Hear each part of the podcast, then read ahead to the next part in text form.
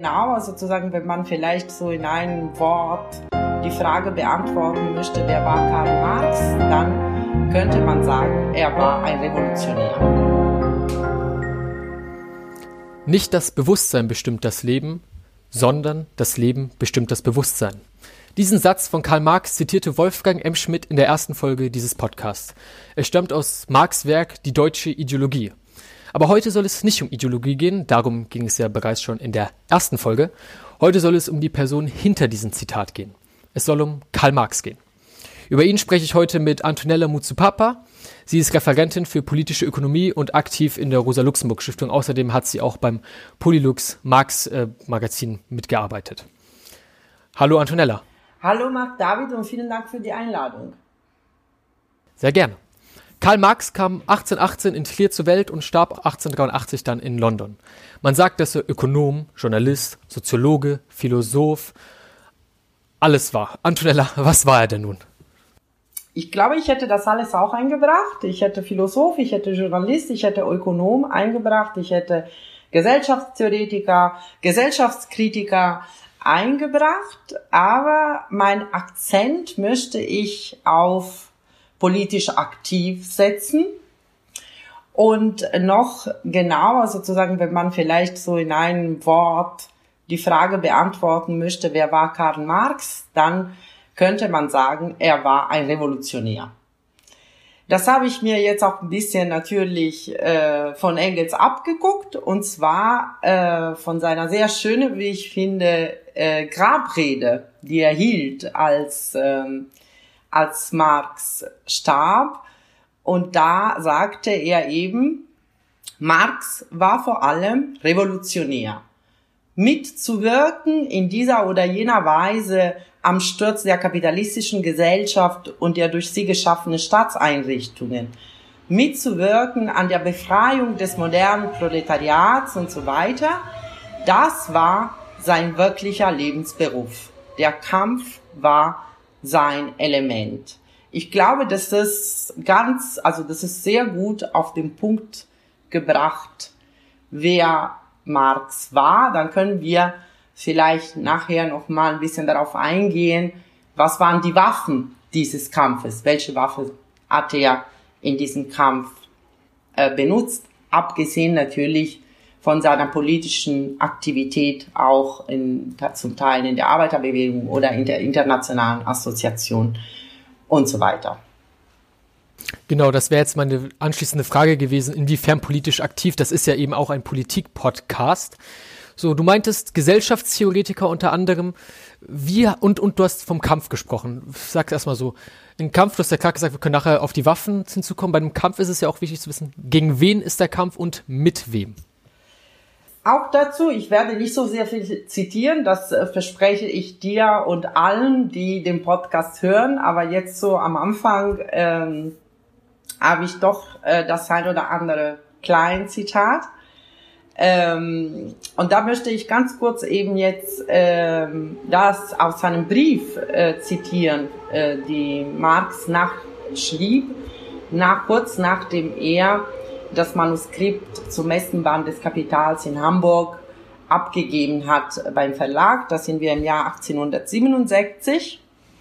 Da reist er von London eben nach Hamburg und gibt dieses Manuskript ab ähm, vom, vom Messenband des Kapitals und dann schreibt er mit Bezug drauf äh, quasi in einem Brief, es ist sicher, das furchtbarste Missile, also die schlimmste Rakete, das dem Bürger, Grundeigentümer eingeschlossen, noch an den Kopf geschleudert worden ist. Das sagt ja schon ein bisschen äh, was dazu, gegen wen sozusagen hat er ähm, gekämpft. Gekämpft hat er gegen die Klasse, würde ich jetzt sagen, der ähm, Kapitalisten und Grundeigentümer, die in dieser Gesellschaft eben einen anderen Teil der ähm, Gesellschaft quasi ähm, ausbeutet, unterdruckt oder dafür sorgt, dass es in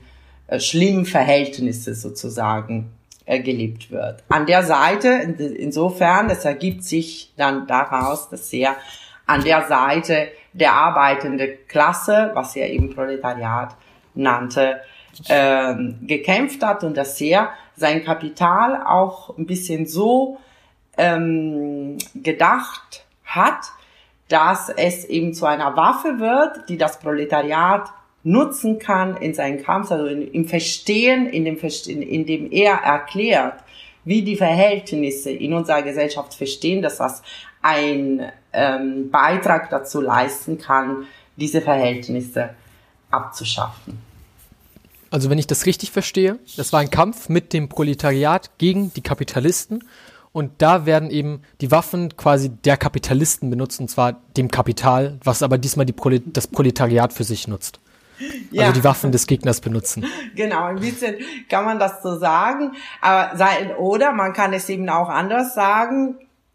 Äh, äh, wie Engels wieder in seiner Grabrede sagt, die wissenschaftliche Analyse der kapitalistischen Verhältnisse, das war seine Waffe. Also die Wissenschaft, im Grunde genommen auch alles das, was wir vorhin gesagt haben, ja, seine Tätigkeit auch als Philosoph, als Journalist und so weiter, seine, sein Schreiben, sein Nachdenken sozusagen ist äh, mit diesem Ziel quasi verbunden. Jetzt hast du es schon angesprochen mit der wissenschaftlichen Analyse der kapitalistischen Gesellschaften. Da kommen wir auch schon zu einem seiner großen Werke. Also du hast jetzt schon aus verschiedenen zitiert und auch hast du auch gesagt, ähm, was man, nachdem er das kommunistische Manifest abgegeben hat, niedergeschrieben hat. Und da sieht man, es gibt unglaublich viele Werke, Bücher und Artikel von Karl Marx. Also Wolfgang hat ja auch aus der deutschen Ideologie zitiert. Es kam auch vieles erst nach seinem Tod raus, was dann von seinem guten Freund Friedrich Engels ähm, veröffentlicht wurde. Hm. Das meiste ist auch noch jetzt noch zu finden in nicht editierter Version. Und in diesen Schriften zeigt sich, er wurde nie müde, er kommentierte viel, er exerpierte viel. Und ähm, dann setzt er sich mal mit anderen Theoretikern auseinander, dann stritt er sich mit diesen, verstritt sich mit diesen, dann schrieb er weiter, fing von vorne an und so weiter und so fort. Ich, ich glaube, du weißt, wo wir da hinkommen. Und eins findet sich aber immer wieder, was er hat, die Untersuchung der Gesellschaft und die Untersuchung der kapitalistischen Gesellschaft, wo wir dann bei seinem Hauptwerk wären, der der Autor Christian Schmidt, der die Einführung zu Karl Marx beim Junius Verlag geschrieben hat, bezeichnet es als die Untersuchung der teils unbewussten Kräfte und Mechanismen, die Freiheit und Gleichheit in Unterdrückung und Ausbeutung verwandelt. All das eben führt zur marxischen kritischen Analyse der kapitalistischen Gesellschaft, dem Kapital. Marx größtes und umfangreichstes Werk. Und du hast es schon gesagt, es ist eine Analyse der kapitalistischen Gesellschaft, nicht, wie es oft ein Irrtum ist, eine Beschreibung der kommunistischen Gesellschaft. Aber was genau schreibt er jetzt in diesem Kapital? Genau, vielleicht fangen wir an mit dem, äh, mit dem Untertitel des Kapital. Kritik der politischen Ökonomie heißt im Untertitel des Kapital. Und die Kritik der politischen Ökonomie, kann man sagen, ist das Thema, mit dem er sich praktisch sein ganzes Leben beschäftigt hat. Und wie du gesagt hast, das hat er immer wieder studiert, äh, exerziert, äh, verfolgt, hat äh, selbst geschrieben, wieder verändert und so weiter. Und hat sich äh, mit sehr vielen Ökonomen seiner Zeit auseinandergesetzt diese Bemühungen, die er schon in den 40er Jahren des 19. Jahrhunderts anfängt, ja sicherlich kennen, kennst du und kennen auch viele Zuhörer die philosophisch, ökonomisch-philosophischen Manuskripten aus dem Jahr 1844.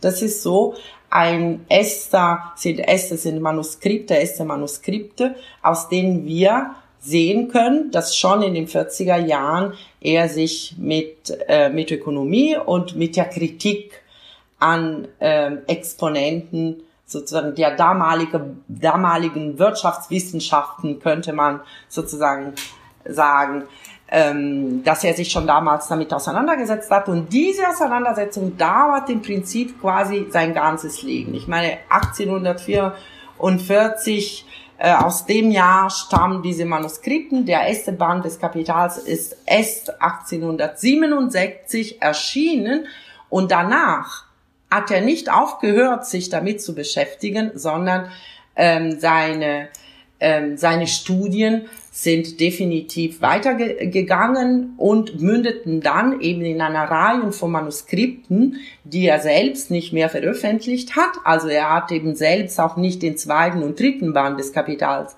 veröffentlicht, sondern zahlreiche Manuskripte dazu hinterlassen, die dann ähm, Engels äh, eben jeweils 1885 und dann 1894 ähm, veröffentlicht hat. Er setzt sich also mit der damaligen, äh, also Kritik der politischen Ökonomie. Was ist die politische Ökonomie? Man könnte sagen, es ist eben die Wissenschaft der Ökonomie, die damals äh, so, so hieß, eben politische Ökonomie. Heute würde man wahrscheinlich sagen Volkswirtschaftslehre oder Wirtschaftswissenschaften sozusagen. Damit setzt er sich auseinander. Aber das äh, Faszinierende, das Schöne an, äh, an diese Auseinandersetzung ist, dass es nicht nur eine theoretische Auseinandersetzung, es ist nicht nur die Kritik an der Theorie der Ökonomie, es ist zugleich die Kritik der bestehenden Verhältnisse, also eben des Kapitalismus und eine Analyse, also es ist Analyse und Kritik in einem und die beide Ebene, also die wirklichen Verhältnisse und die intellektuelle Verarbeitung dieser Verhältnisse eben in der Wirtschaftswissenschaften, das alles findet sich in einem quasi im, äh, im Kapital.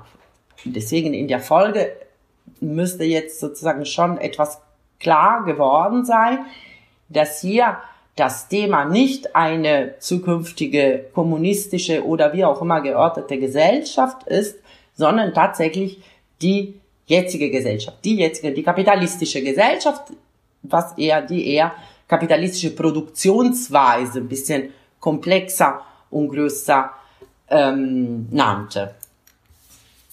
Wie sieht jetzt so eine Analyse aus? Also was kann man sich darunter vorstellen? Ist es sowas wie, was man in einer VWL-Vorlesung lernen würde? Oder wie, wie ist das Ganze aufgebaut? Also was kann, sich, kann man sich darunter vorstellen, wenn man das davor noch nie gesehen hat?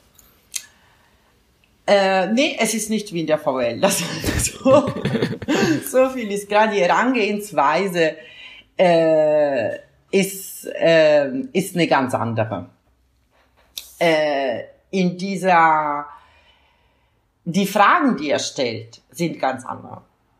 Vor allem, weil er davon ausgeht, dass die kapitalistische Produktionsweise, können wir verkürzt sagen, der Kapitalismus, ist weder Gott noch Natur gegeben. Es ist nicht, es ist kein, es ist nichts, was schon niemals da gewesen sei und deswegen auch immer da sein muss, sondern es ist historisch unter bestimmte Bedingungen hat sich diese Produktionsweise irgendwann entwickelt und man muss sozusagen deswegen alles erklären, was zu dieser Produktionsweise gehört. Nichts ist selbstverständlich nichts von allem dem, was wir denken, dass es selbstverständlich sei. Es ist ja bekannt, dass er im ersten Band mit der Analyse der Ware anfängt. Dann analysiert er die Ware, dann geht er zu Geld, dann geht er zu Kapital, dann geht er, dann äh, erklärt er, was äh, Arbeitskraft ist, was Mehrwert ist. Äh, Im zweiten Band beschäftigt er sich dann mit der Zirkulation, im dritten Band auch mit, keine Ahnung, Profitrate, Kredit, Finanzkapital. Das ist diese, zunächst einmal ist diese sozusagen die Darstellung und die Reihenfolge, in der die Begriffe davor kommen, äh, definiert und erklärt wird, ist keine zufällige. Sozusagen für ihn hat das alles sozusagen folgt, das alles ähm, einer Logik und deswegen baut in Kapital auch alles ein bisschen aufeinander auf. Sozusagen es ist schwierig in diesem Buch, der das aus drei Bände besteht, irgendwo in der Mitte anzufangen, weil dann weiß man nicht, wie er sozusagen dahin äh, gekommen ist. Dass er mit der Ware anfängt, bedeutet auch, dass Ware nichts Selbstverständliches ist. Also für uns ist es das, weil wir kennen nichts anderes als Waren. Was er sozusagen sagt, ist, es hat nicht immer Waren gegeben, schon überhaupt nicht in der Masse, wie es heute, äh, wie es im Kapitalismus ist. Deswegen die Frage, was ist eine Ware und was unterscheidet eine Ware zum Beispiel von einem einfach von einem ganz normalen Produkt? oder gut? Das ist eine ganz wesentliche Frage. Also es gibt nichts quasi, was selbstverständlich äh, ist. Während, da würde ich behaupten, die äh, Volkswirtschaftslehre hat sozusagen gar kein Bedürfnis danach zu fragen, was ist eine Ware oder warum gibt es Waren oder warum gibt es Geld. Ähm, höchstens interessiert sich die, die Volkswirtschaftslehre, warum ist, sind die Preise jetzt so hoch oder so niedrig, warum es überhaupt Preise gibt oder warum es überhaupt Geld gibt oder Waren gibt, das sind keine Fragen, die dort gestellt werden. Also die Herangehensweise von Marx ist eine sehr, sehr spezielle und die kann man sozusagen, die muss man ein bisschen, es ist auch kompliziert, sie zu erzählen. Es ist fast einfacher, sie am Werk zu verfolgen, indem man das Kapital liest. Vielleicht so vieles mal. Das hast du es ja schon gesagt. Am Anfang meintest du, Marx war ein Revolutionär. Und das ist genau das oft, was ja sehr revolutionär, revolutionär ist, indem man eben das sagt, was man davor für selbstverständlich gehalten hat und was eben damals in der Zeit als so revolutionär ankam, dass das alles hinterfragt wird auf einmal. Man dachte eben davor, der Kapitalismus, das ist eine Naturgegebenheit, das haben wir schon immer so gemacht. Ähm, und das wurde eben zerschlagen. Das war ein Mythos, der damit eben zerschlagen wurde. Und das hat so revolutionär gemacht und weswegen er auch groß kritisiert wurde damals, weil niemand wollte das eben hören. Und das hat so anders gemacht. Und dieses umfangreiche, riesige Werk, das hat ja dann viele auch erreicht. Es wurde viel weiter geschrieben, Leute haben es weitergedacht. Es gab un unglaublich viele Bewegungen, die darauf folgten. Doch nach dem Zerfall der Sowjetunion wurde es um dieses Werk sehr lange still. Erst 2008, nach der Finanzkrise, kam Marx und besonders das Werk, das Kapital, wieder ins Gespräch. Warum glaubst du, kam dann Marx ins Gespräch? Ich glaube, es gibt zwei Gründe. Mm, erstens, weil er als Zusammenbruchprophet gilt und galt. Und zweitens wegen des besonders, also es ist eigentlich sehr verwandt wegen des besonders Thema Krise, dass man mit Marx tatsächlich mit seinem Kapital sehr eng sozusagen verbunden sieht. Aber vielleicht es sozusagen zu der, zum ersten Teil dessen, was du äh, gesagt hast. Es war tatsächlich nach Zusammenbruch der Sowjetunion langer Zeit still um Marx, beziehungsweise ich würde sagen, es war nicht nur still, sondern es gab so auch eine Art ein bisschen Verteufelung und der Wunsch auch alles so ein bisschen zu, zu löschen. Das heißt sozusagen, dass im, im, ähm, im Zerfall der Sowjetunion und im Ende des real existierenden Sozialismus hat man dann auch irgendwie den Beweis gesehen, dass die Analyse von, von, von Marx nicht zutreffend sei. Das heißt, es ging gar nicht darum, um eine Auseinandersetzung mit seinen Argumenten, sondern man ist davon ausgegangen, quasi es gibt eine doppelte Voraussetzung da. Man geht davon aus, der real existierende Sozialismus verwirklicht etwas, was Marx gesagt hätte. Wenn der real existierende Sozialismus zu Ende geht, heißt das, was Marx gesagt hat, äh, ist hinfällig. Beides stimmt nicht sozusagen, weil im real existierenden Sozialismus wurde nicht wirklich was verwirklicht, was man bei Marx äh, findet, so dass das Ende äh, sozusagen dieser äh, dieses Experimentes auch nicht äh, endgültig beweisen kann, dass er äh, da sich ähm, sich gehört hätte. Da, um das zu sagen, müsste man sich eben mit seinen Argumenten auseinandersetzen. Wenn jetzt die Finanzkrise ausbricht 2008 und, äh, und folgendes, eben wird tatsächlich erfährt Marx wieder ähm, Interesse. Es, es gibt Interesse in der Öffentlichkeit. Ähm, es gab also sehr viele auch ähm, Cover, es gab ein paar Cover im Spiegel, es gab äh, Aufmacher, im Handelsblatt, äh, die Frankfurter Allgemeine Zeitung hat dazu geschrieben. Also plötzlich kursierte diese Frage, hatte Marx doch recht? Das doch bezog sich natürlich darauf, dass wir uns ge geeignet hatten, dass er nicht recht hatte. Ich glaube eben, das hat ein, hat auch ein bisschen mit etwas, was ich für ein Irrtum halte, zu tun, und zwar, dass er als äh, Zusammenbruchprophet, quasi Zusammenbruchtheoretiker ähm, gilt. Viele Leute lesen sehr viele Passagen aus Marx so, als ob er vorher gesagt hätte, dass der Kapitalismus sich quasi von allein abschafft, dass äh, dieses System so widersprüchlich ist, dass es irgendwann quasi zugrunde gehen muss. Das würde ich bestreiten, können wir gerne vertiefen, wenn du es interessant findest. Und ansonsten sozusagen, was aber stimmt, würde ich sagen, ist, dass er sich mit Krise sehr viel beschäftigt hat und dass er auch an Krise eine ganz andere Herangehensweise hat als andere ähm, Schulen, sage ich mal, der, ähm, äh, der Ökonomie. Insofern auch zu Recht äh, hat man quasi sich nochmal an ihn gewarnt, weil er ähm, sich mit Krise sehr viel beschäftigt hat und weil er das stimmt, also der Zusammenbruch würde ich sagen, stimmt nicht, aber was stimmt ist, dass er der Kapitalismus auch als ein System beschreibt, das grundsätzlich krisenhaft ist, also dass Krisen Bestandteil dieses Systems sind. Zu dem, was du ganz am Anfang gesagt hast, also nicht am Anfang der Folge, sondern am Anfang von der Antwort auf diese Frage, war, ähm, dieser Mythos, dass eben das, der real existierende Sozialismus, das ist ja genau das, was Marx geschrieben hat und jetzt, jetzt müssen wir ihn tot, jetzt gibt's ihn nicht mehr, weil wir haben es doch gesehen, wo es hinführt. Dieser, Myth, dieser Mythos hält sich auch heute tatsächlich noch. Da habe ich das mal in einem Interview gesehen, das kann ich gerne verlinken, mit äh, der stellvertretenden Vorsitzenden der FDP, wo sie eben gesagt hat, ja, hat ja alles nicht funktioniert, wir haben es ja gesehen, das gab's ja schon, was Marx niedergeschrieben hat und so. Und das ist ein Mythos, der sich eben sehr lange hält, bis in die vorderen Reihen der Politik. Das sieht man eben daran. Ähm, möchtest du aber gerne, gerne, weil du es gerade erwähnt hast, erläutern, warum du es bestreiten würdest, dass er sowas wie ein ähm, Zerfallprophet war?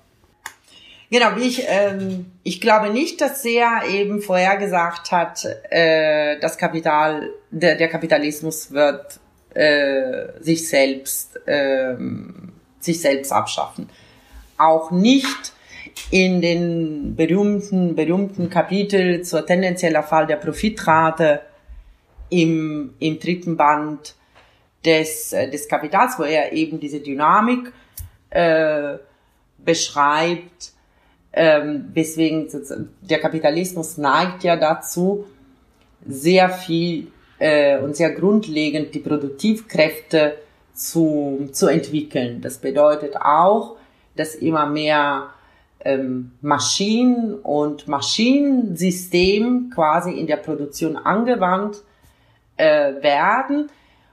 Und da sozusagen argumentiert er so ein bisschen nach dem Motto, wenn wir immer mehr Menschen durch Maschinen ähm, ersetzen, wie der Kapitalismus sozusagen das tut, werden wir an einen Punkt kommen, wo wir gar keinen Mehrwert mehr quasi wirklich produzieren können, wo das Verhältnis ins Ungleichgewicht äh, gerät, weil aus den Maschinen kann man keinen Neuwert äh, produzieren, so seine Theorie, sondern nur aus den Menschen so dass das eine Tendenz zur Fall der Profitrate hätte. Das ist so ganz kurz beschrieben. Nun ist es erstens fraglich, ob das überhaupt funktioniert. Da würde ich sagen, so in der, in der Empirie und in der Realität wird diese Tendenz nicht eins zu eins bestimmt, aber selbst Marx hat dann in darauffolgende Kapitel im dritten Band des Kapitals auch eine Reihe von Tendenzen, die dieser entgegenwirken und die gerne sozusagen übersehen werden, um zu sagen,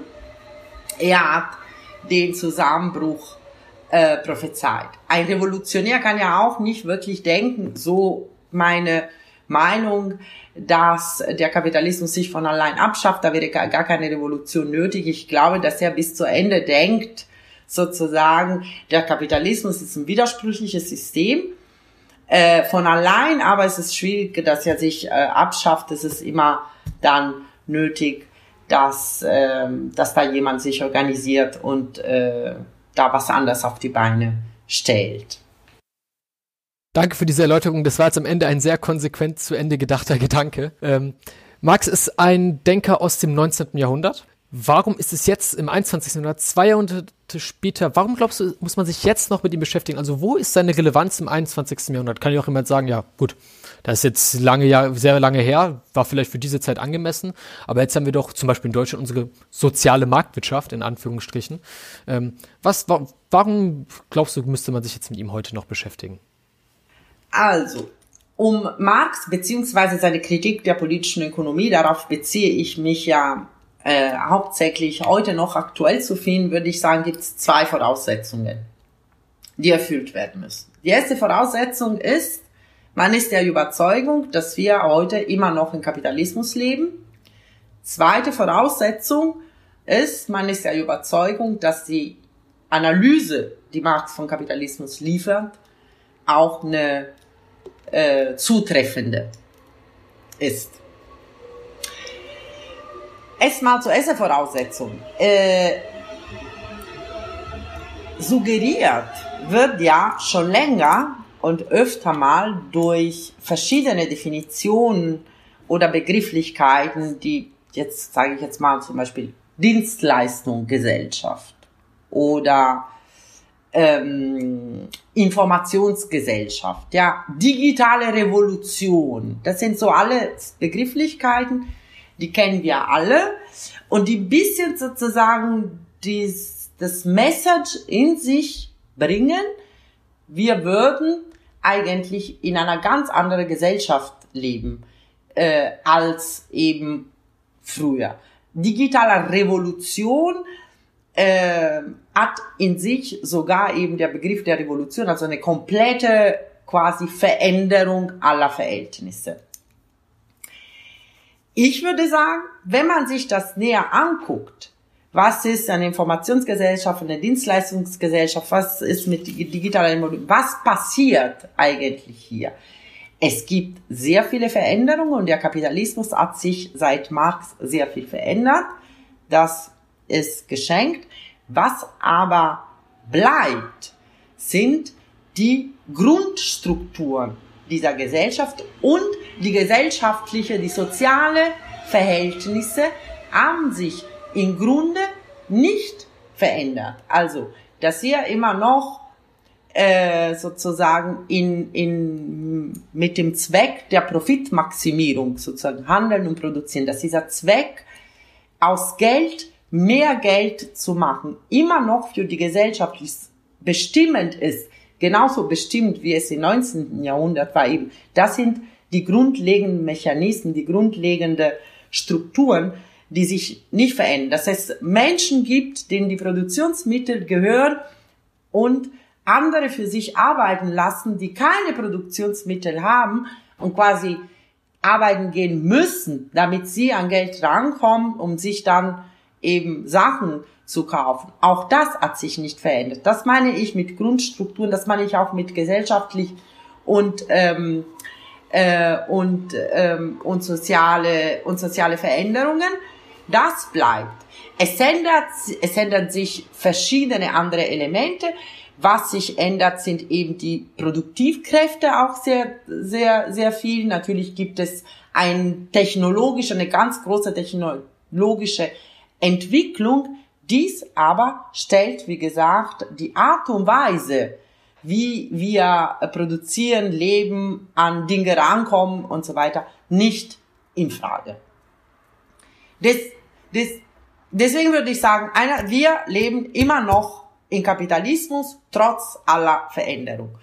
Die zweite Voraussetzung, um zu sagen, Marx ist aktuell, ist, dass man im Kapital nicht die Beschreibung des englischen Kapitalismus im 19. Jahrhundert sieht, sondern eben die Analyse der Grundstrukturen dieser Produktionsweise, die auf eine bestimmte allgemeine Ebene sozusagen stattfinden und die gültig sind für jede Gesellschaft, die kapitalistisch ist, egal wann und wo sie ähm, quasi gerade ähm, existiert. Marx selbst sagt im, im Vorwort zum ersten Band, es ist der letzte Endzweck dieses Werkes, das ökonomische Bewegungsgesetz der modernen Gesellschaft zu enthüllen. Es geht ihm also nicht um England im 19. Jahrhundert und Dampfmaschine.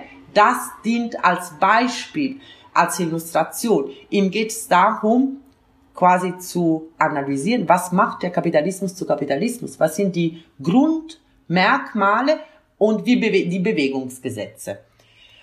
Und deswegen würde ich sagen, weil ich, de ich denke, dass es ihm gelungen ist, eine solche Analyse zu liefern, Ich denke, dass wir heute immer noch im Kapitalismus leben und daher finde ich, dass Marx nicht nur aktuell ist, sondern ich glaube, an diesem Werk kommt man nicht drum herum, wenn man erfassen will, sozusagen, in welcher, in welcher Gesellschaft wir leben.